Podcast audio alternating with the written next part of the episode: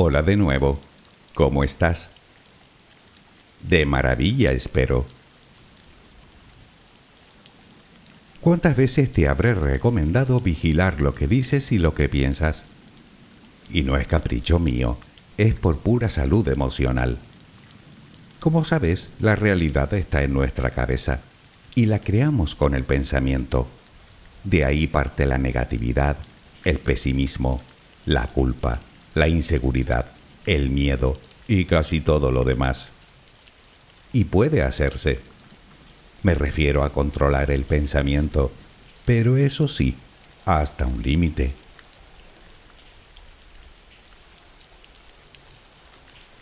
A veces no podemos evitar que nos venga a la cabeza un pensamiento absolutamente disparatado o estrafalario. Por ejemplo, estás al borde de un precipicio y se te pasa por la cabeza tirarte, o tirar a quien tienes al lado. O estás esperando que el semáforo se ponga en verde para cruzar y en eso que ves a un vehículo que se acerca a toda velocidad. Lo miras y se te pasa por la cabeza dar dos pasos hacia adelante o estás en el cine y te llega la idea de levantarte y ponerte a gritar, o en una iglesia. O alguna vez se te puede haber pasado por la cabeza hacer daño a alguien muy querido, o cometer un delito, o hacer algo moralmente inapropiado. Son pensamientos inquietantes, desde luego que sí, absurdos, más todavía, pero no, no has perdido la cabeza, ni eres una mala persona despiadada y sin alma, si es eso lo que te estás preguntando. Eres solo una persona. Todo lo demás sobra. Creo que el tema de hoy es especialmente interesante si lo que queremos es comprendernos mejor a nosotros mismos. Pero antes, como de costumbre, relajemos primero cuerpo y mente. Adquiere la posición que prefieras para dormir. Lo importante es que estés cómoda o cómodo. Puede que no encuentres esa posición ahora. En ese caso, ponte boca arriba, con las manos a los costados y las piernas ligeramente separadas. Relaja los párpados. Intenta que no haya tensión en ellos. Primero realizaremos dos o tres respiraciones profundas, tomando el aire por la nariz y soltándolo por la boca. Hincha los pulmones y vacíalos. Inspira y suéltalo.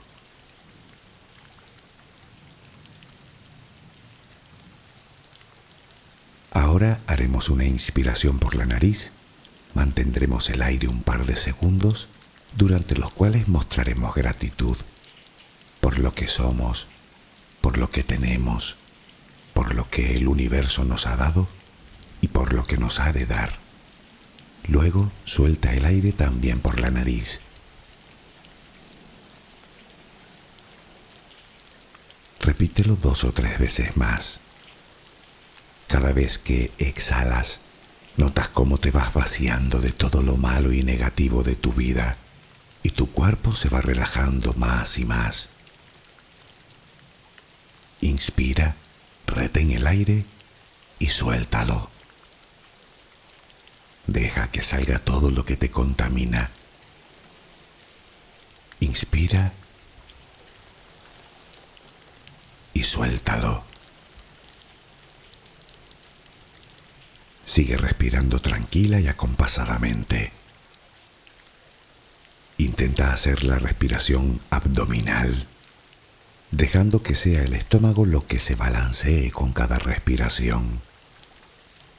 Inspira y suelta, sin forzarlo. Inspira y suelta.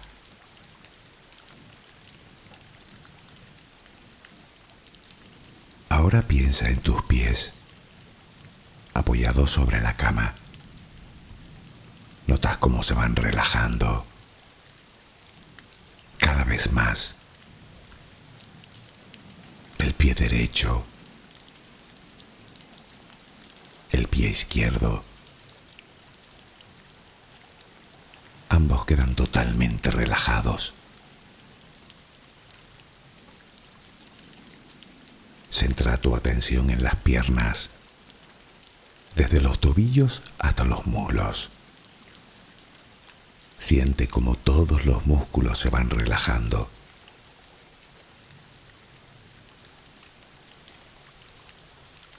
La pierna derecha queda completamente relajada. La pierna izquierda se relaja también. Notas como tus extremidades inferiores han quedado completamente relajadas.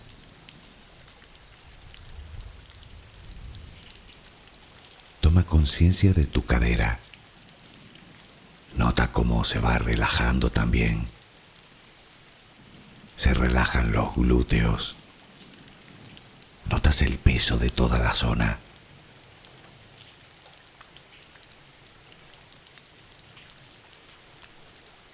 Piensa ahora en tu abdomen y en cómo los músculos de esa zona se van relajando también. Nota el alivio con cada exhalación.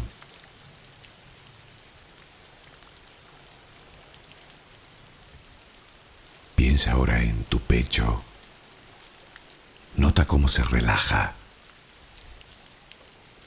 lentamente, cada vez más.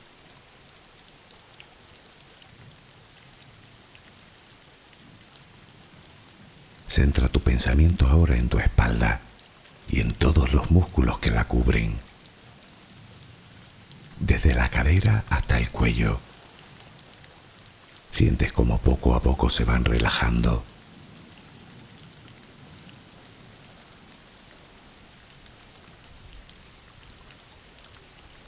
Percibes como los hombros también se relajan.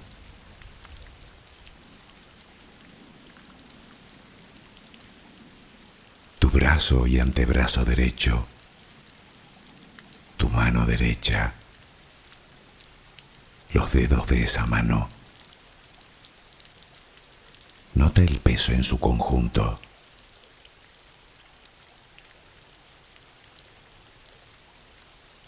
Tu brazo y antebrazo izquierdo. Tu mano izquierda. Los dedos de esa mano. Nota el peso.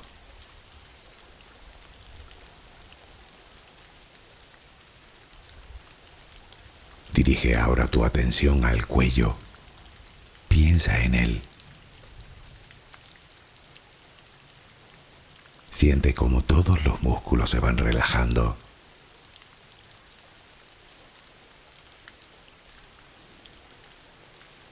Tu mandíbula. Tus mejillas. Tus párpados. Tu frente.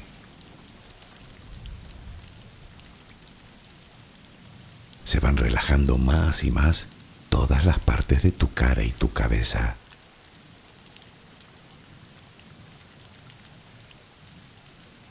A cada instante sientes como tu cuerpo se va relajando más y más.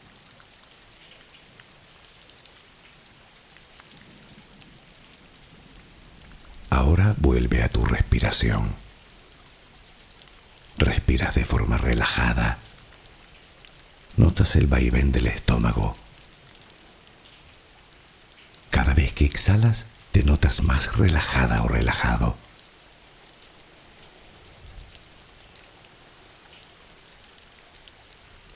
Ahora frente a ti aparece una luz.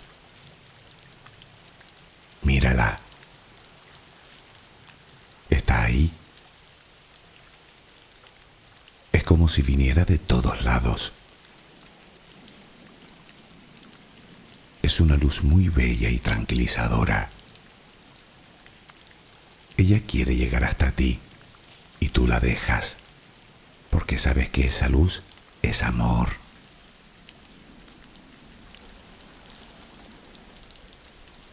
Notas cómo impregna cada parte de ti.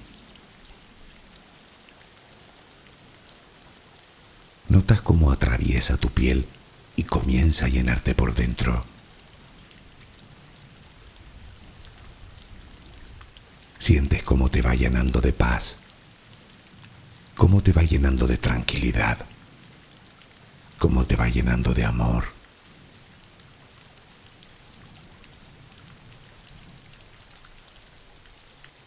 Poco a poco va desapareciendo de ti todo rastro de preocupación. Poco a poco, cada rincón oscuro de tu cuerpo se va llenando de esa suave luz. Sientes cómo te va purificando por dentro y por fuera.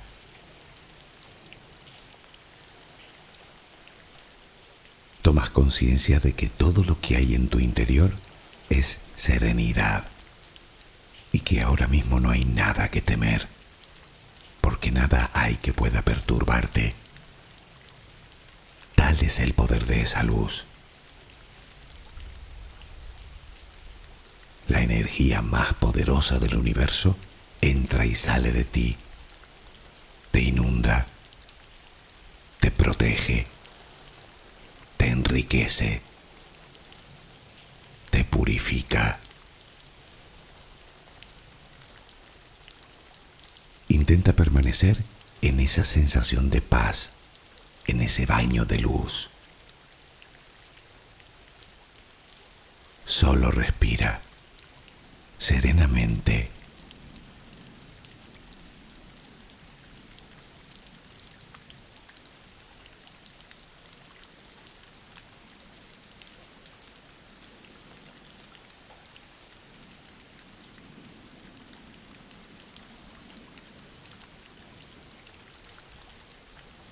¿Sabías que según afirman los neurocientíficos, el 50% de nuestros pensamientos son espontáneos y que no responden a estímulos reales. Y no me refiero solo a pensamientos absurdos o retorcidos del tipo de los anteriores, sino al recuerdo de un fracaso o de un error o de una situación vergonzosa o traumática. De hecho, cualquier experiencia negativa del pasado puede hacer que aparezcan estos pensamientos.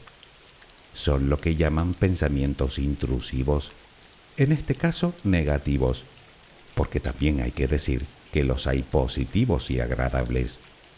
Aparecen sin venir a cuento, sin conexión con el resto de pensamientos, y se llaman intrusivos precisamente por eso, porque son intrusos que llegan a nuestro consciente sin ser llamados. Pues resulta que todos tenemos o hemos tenido pensamientos de este tipo. Lo que quiere decir es que a priori no llegan ni a la categoría de problema, aunque en honor a la verdad sería mejor decir que tienen una parte buena y otra mala. Si no, no estaríamos hablando de ellos.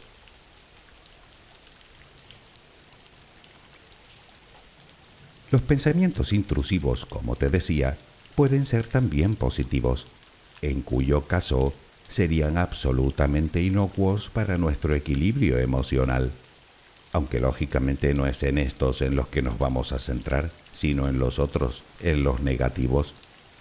Pueden ser simples ideas o imágenes no deseadas. Sin embargo, y para que quede bien claro, hablamos de pensamientos espontáneos, no de intenciones. Por ejemplo, ¿sabías que más de la mitad de las personas que manejan un automóvil habitualmente han tenido alguna vez el pensamiento de salirse de la carretera? y otras de tirarse desde el vehículo en marcha. Pero las extravagancias no terminan ahí. Tener relaciones sexuales inaceptables, robar algo, saltar de un lugar elevado, hacer daño a un familiar. Quien no ha tenido uno, ha tenido el otro. Esto nos viene a decir que es muchísimo más habitual de lo que solemos creer. Y para más información te diré que existen de tres tipos, los agresivos, los sexuales y los blasfemos. Como ves, están hasta tipificados.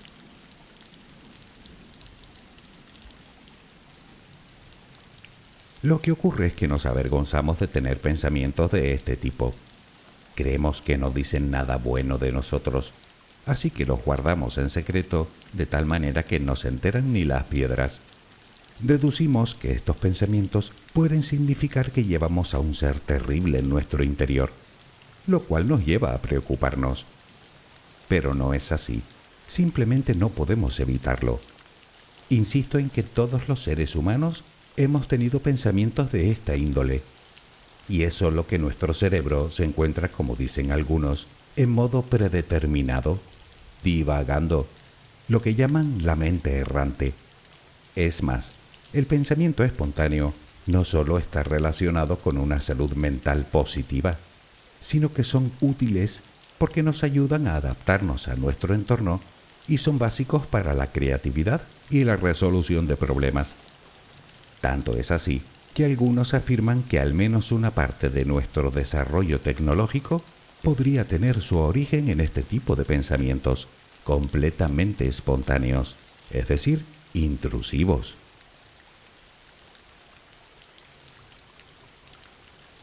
Claro que ahora te estarás preguntando cómo va a ser positivo que se te pase por la cabeza cometer un auténtico disparate. Bueno, en realidad, la mayoría de las veces y en circunstancias normales, esos pensamientos tan perturbadores llegan a nuestro cerebro precisamente porque no queremos actuar de esa manera. Son lo contrario de nosotros. Digamos que es lo más inapropiado que podemos llegar a imaginar. Por lo tanto, está íntimamente relacionado con el grado de imaginación de cada individuo.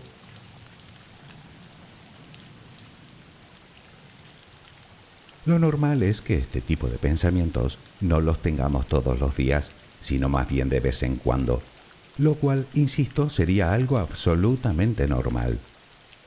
El problema es cuando son recurrentes, porque podrían responder a múltiples motivos. Para empezar, pueden ser síntomas de distintos trastornos, como el trastorno por estrés postraumático o el trastorno obsesivo compulsivo trastorno de hiperactividad y déficit de atención, o trastorno de la alimentación, o como resultado de la llamada depresión posparto. También son frecuentes cuando sentimos ansiedad generalizada, o cuando sufrimos demasiado estrés, o por un sentimiento desmesurado de culpa, o por depresión, o por cansancio y falta de sueño, o porque estamos atravesando una situación difícil en la vida o incluso por una pérdida reciente.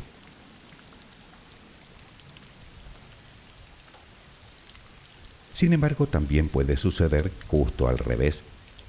Quiero decir que algunos de estos trastornos mencionados pueden aparecer precisamente por no haber sabido manejar este tipo de pensamientos. Entramos en un bucle del que no podemos salir, como cuando se te mete una canción en la cabeza de la que no te puedes librar convirtiéndose en una verdadera obsesión. Pues así. El dejaste energético en dar vueltas a lo mismo una y otra vez es enorme, por lo que de entrada lo primero que te produce es puro agotamiento.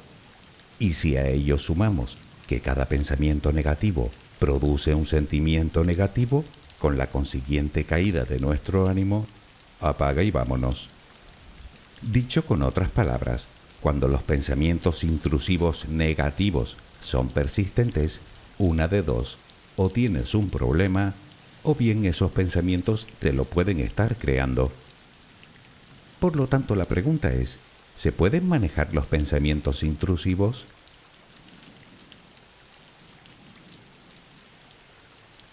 Cualquier amenaza imaginada o experiencia negativa puede dar lugar a pensamientos intrusivos eso es un hecho. Y también lo es que no tienes que preocuparte siempre y cuando no sean recurrentes. Los tienes de vez en cuando y ya está. Es un simple producto de tu mente miedosa e imaginativa que le gusta divagar. De hecho, es exactamente lo que prefiere hacer en todo momento.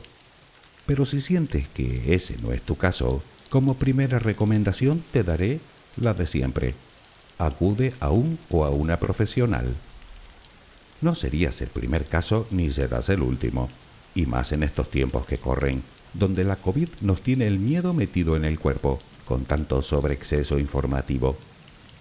No tienes por qué sufrir innecesariamente. te interesará saber que existen métodos establecidos muy eficaces para combatir este tipo de conductas. Además, como comentamos antes, podría ser que dichos pensamientos no sean el problema en sí mismo, sino un síntoma de otra cosa que deberías tratar, algo que un psicólogo detectará a buen seguro.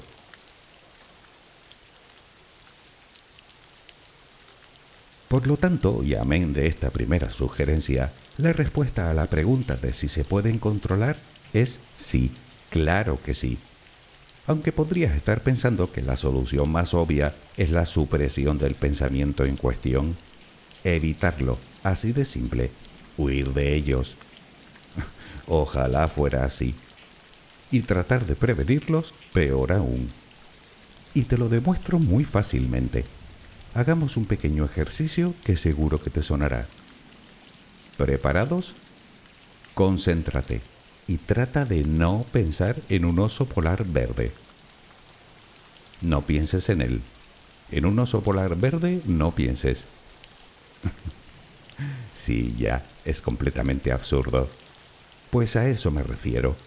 Terminarías entrando en una espiral viendo osos polares verdes por todos lados así que prevenirlos tampoco vale. ¿Y entonces qué hacer? te preguntarás. A eso vamos.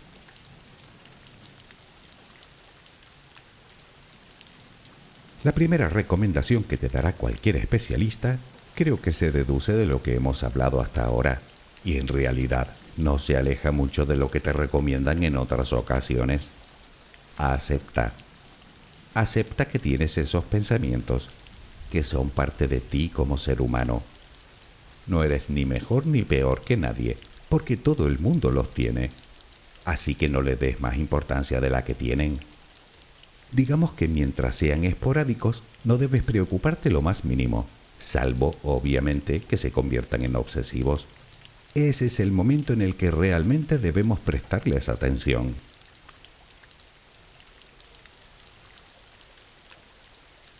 aunque ese hecho no cambia la primera directriz, es decir, a aceptarlos, aunque en este caso también debemos tomar conciencia de ellos, alejarnos un poco para verlos en perspectiva.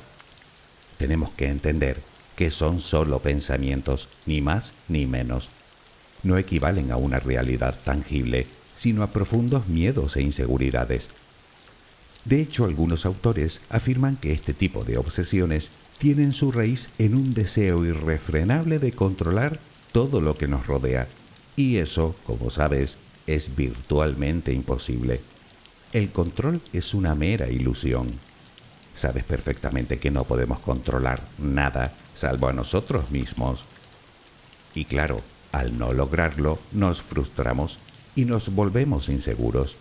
Y esa falta de seguridad desemboca en que nuestro cerebro siempre termine pensando no en lo peor que puede pasar, sino en lo peor de lo peor, incluso en cosas tan improbables que resultan del todo absurdas.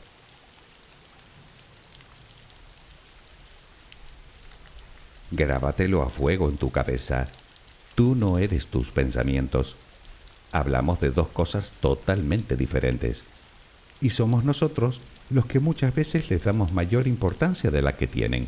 Bueno, muchas veces, casi siempre. Por eso es importante intentar relativizarlos un poco.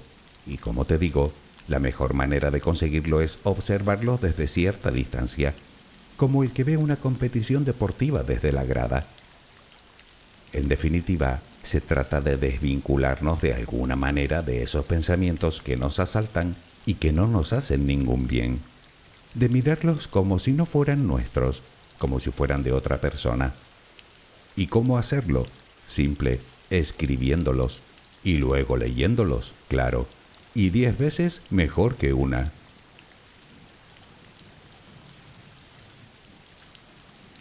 Muy probablemente lo primero que verás es lo lejos que están esos pensamientos de la realidad y lo poco que te identificas con ellos.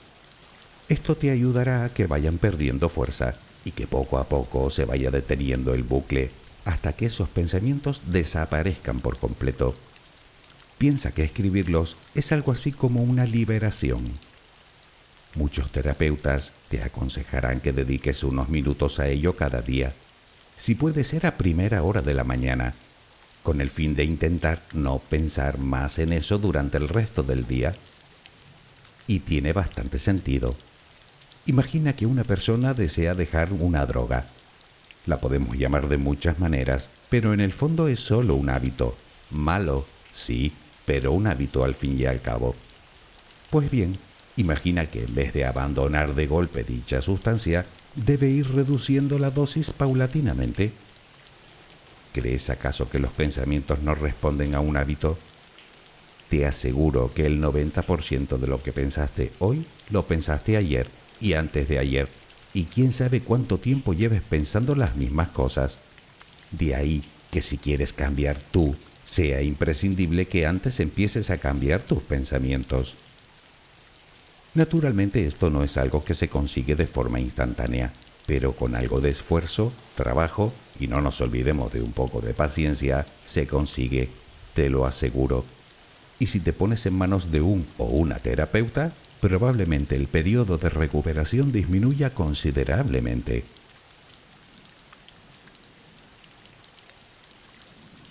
Otra cosa que también podemos hacer es hablarlo con alguien. Ahora bien, esta moneda tiene dos caras. Por un lado está el natural desahogo que sentimos cuando lo verbalizamos a alguien, lo cual nos da cierta tranquilidad y sosiego momentáneo. Además, muy posiblemente, esa otra persona nos ayude a ver las cosas desde otro punto de vista, y eso siempre es bueno para nosotros. Por otro lado, el hecho de contar nuestro problema una y otra vez no solo lo afianza, sino que nos produce la sensación de no ser capaces de solucionarlo por nosotros mismos, lo que termina afectando a nuestra autoestima. Y peor aún, podría estar incluso creándonos cierta dependencia interpersonal. Y esto sí que de bueno tiene poco o nada.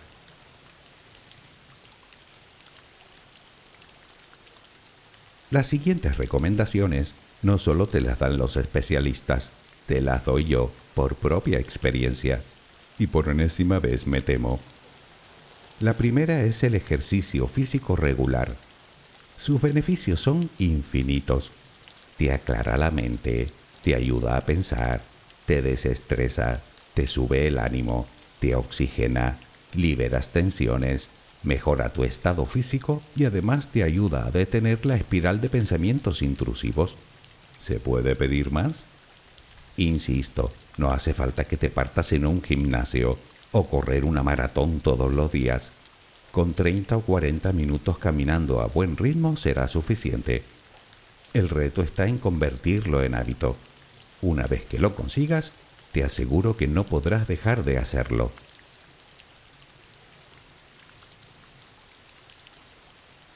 La segunda de las recomendaciones también te la doy desde mi propia experiencia la meditación.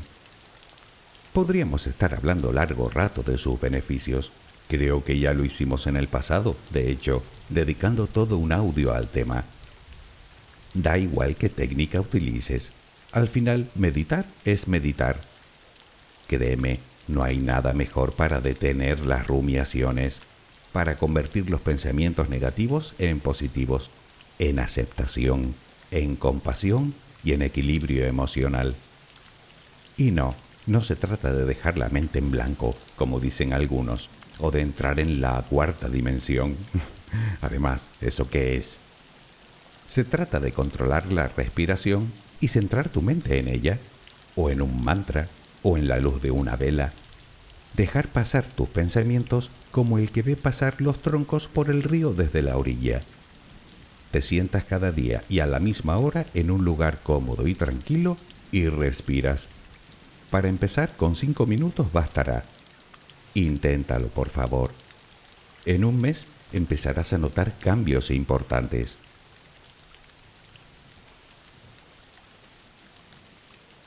Me queda una recomendación que darte, una que también te he repetido hasta la saciedad.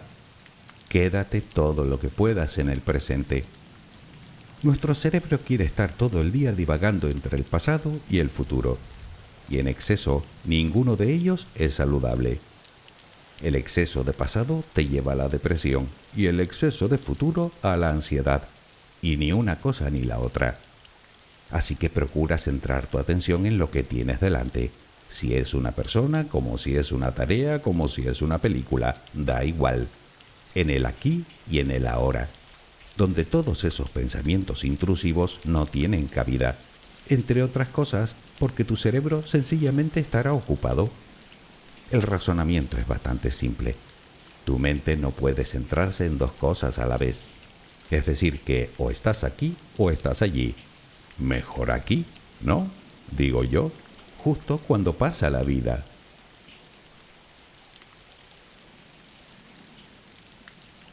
Poco más te puedo decir que no te haya dicho ya. Aprende a ser optimista. Empeñate en creer que todo va a salir bien, en visualizar en positivo, en cambiar esos hábitos de pensamiento que si bien un día pudieron ser necesarios, tal vez hoy ya no te sirvan para nada y estén obstaculizando tu avance y tu crecimiento. Y cuidado con las negaciones. No puedo, no soy capaz, no sirvo para nada, no soy digno, no merezco, no, no, no. Pues se acabó. Esos son memeses. Sí puedes, sí eres capaz, sí sirves. Y para más de lo que crees, sí eres digna o digno, sí mereces, sí con mayúsculas, y no dejes que nadie te diga lo contrario. Además, ya tienes a tu cerebro que está todo el día intentando manipularte, haciéndote creer cosas que no son ciertas, distorsionándote la realidad, como para que venga otra persona a hacerlo también. De eso nada. En fin, creo que por un momento me alteré. Pero ya se me pasó. Espero que mañana tengas una maravillosa jornada. Que descanses. Buenas noches.